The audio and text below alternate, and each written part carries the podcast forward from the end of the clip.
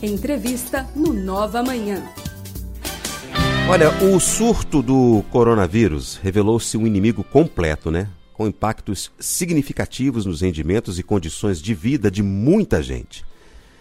E trata-se de uma pandemia que assusta, assola e ainda vai provocar muitos danos das economias do mundo todo. Em um cenário como esse, pode ser difícil para as pessoas vislumbrarem soluções de curto prazo, eu diria até médio também, para problemas de natureza tão sensível como ter a sua renda afetada frente a contas que não param de chegar.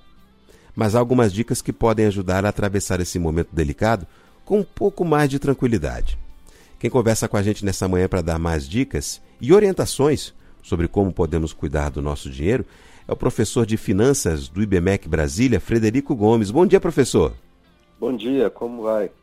Eu estou indo bem, graças a Deus, e obrigado pela sua disponibilidade de tempo e nos atender, viu, professor? Eu que agradeço. Professor, como a pessoa pode organizar a vida financeira nesse período, hein? Olha, é, eu acho que um período como esse, ele traz uma série de desafios para a gente, né? E nos lembra a importância de, de bem administrar nossa vida financeira. Tá? Vamos lembrar o seguinte, uma boa parte da população está tendo sua renda afetada, está né, tá tendo sua renda reduzida, ou por conta do desemprego, ou porque houve uma suspensão do contrato de trabalho, ou porque houve uma redução da jornada de trabalho acompanhada da, da redução salarial. Tá? E isso mostra a importância da formação de uma reserva financeira. Tá? Quem tem uma reserva financeira, apesar de estar tá enfrentando esse momento de dificuldade com a queda na renda, atravessa, por, atravessa esse período com mais tranquilidade. Tá? Então, é muito importante isso. A gente sabe que a crise é de uma natureza completamente diferente, mas, ao mesmo tempo, a gente sabe que imprevistos são quase uma certeza no decorrer da nossa vida. É verdade. Tá? É verdade. Então, daí a importância de, de você formar essa reserva para momentos como esse, tá? Para enfrentar imprevistos, para enfrentar queda de renda ou então a chegada de uma conta com valor muito alto.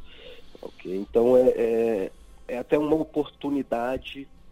Né? A gente é, a crise é, só, é, a gente só consegue ver lá é, coisas ruins associadas à crise, né? Uhum. Mas também é uma oportunidade para a gente, quem sabe, rever nossos hábitos de consumo e assim conseguir formar uma reserva.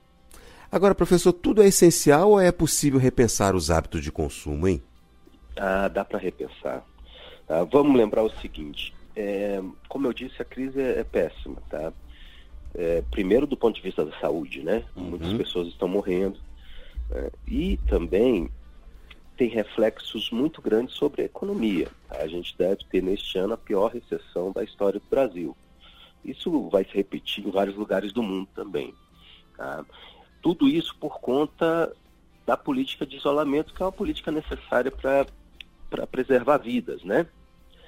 Bem, mas essa política de isolamento acaba fazendo com que a gente gaste menos com algumas coisas. Tá? Por exemplo, a gente vai menos a restaurantes, ao cinema, ao teatro. Combustível. Combustível a gente gasta menos, né? Muita gente está fazendo home office, enfim, tem. É, a gente também está deixando de viajar, então tá gastando. Lógico que eu, eu não estou falando que isso é bom. Tá? É importante a gente ter esse, é, é, o entretenimento, né, a viagem com a família e tal, mas fato é que isso talvez mostre para a gente que há algum exagero nos nossos hábitos de consumo. É verdade. Tá? E esses exageros agora ficam desnudados e podem ser corrigidos. Tá? A, gente, a gente acaba percebendo, trocando em miúdos, né, professor, se me permite dizer, é, coisas que, hábitos que a gente tinha, que hoje em dia a gente para para pensar e fala assim, caramba, não havia necessidade de fazer tanto, né? Ou talvez é até verdade. de nem fazer, né? É verdade. Eu cito como exemplo, é, muita gente acaba passeando no shopping e faz aquela compra por impulso, né? Uhum. Com os shoppings fechados, é, então isso deixa de acontecer. E você começa a perceber o tanto que você gastava com besteira, vamos dizer assim, com supérfluos, né? Então é uma oportunidade de você rever esses hábitos. Não pode também é passar a fazer compra por impulso online, né? É. é uma compra que tem crescido muito agora no, durante a pandemia, tá? então não pode trocar um pelo outro, né? É, é, é, é, é verdade. Muito se ouve falar na, na, em proteção de caixa, né? Como as pessoas comuns podem desenvolver essa iniciativa para manter o controle do orçamento doméstico, professor? É, é, exatamente isso. Quer dizer, você revendo seus hábitos de consumo, detectando os exageros, né? Deixando né, de, de cometer esses exageros, vamos dizer assim, e pensar, adotar uma espécie de cultura de poupança, né?